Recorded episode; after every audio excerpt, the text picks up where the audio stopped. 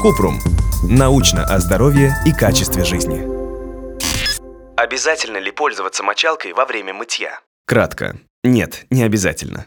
Для мытья достаточно рук и геля для душа, мыла или другого средства, которое подходит типу кожи. При желании губку для тела можно использовать для отшелушивания верхнего рогового слоя кожи. Делать это нужно с осторожностью, чтобы не вызвать раздражения, особенно тем, у кого сухая, чувствительная или склонная к акне кожа. При использовании губки или мочалки важно регулярно очищать ее и тщательно сушить после каждого использования.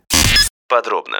На поверхности кожи есть защитный слой, который образуется из отслоившихся роговых чешуек, липидов и микрофлоры. Он помогает коже удерживать влагу и сохранять здоровье. Избыток мытья, трения и различные средства могут повредить его и привести к сухости кожи, раздражению и зуду, появлению микротрещин, развитию кожных инфекций. Поэтому использовать мочалку, которой можно повредить этот защитный барьер, и просто мыть все тело с использованием мыла каждый день не обязательно. Это зависит от типа кожи. Например, сухая, чувствительная или склонная к акне кожа будет страдать от избытка трения больше, чем жирная, которая может нуждаться в более частом отшелушивании. Мыться мочалкой или только руками – больше вопрос личных предпочтений. При использовании мочалки важно помнить, что после применения в ней накапливаются слущенные частицы кожи – липиды, и начинают развиваться микроорганизмы. Этому способствует высокая влажность. Поэтому важно не мыть мочалкой поврежденную кожу или кожу после бритья. Промывать мочалку после каждого использования и тщательно сушить, лучше в прохладном сухом помещении. Стирать мочалку один раз в неделю.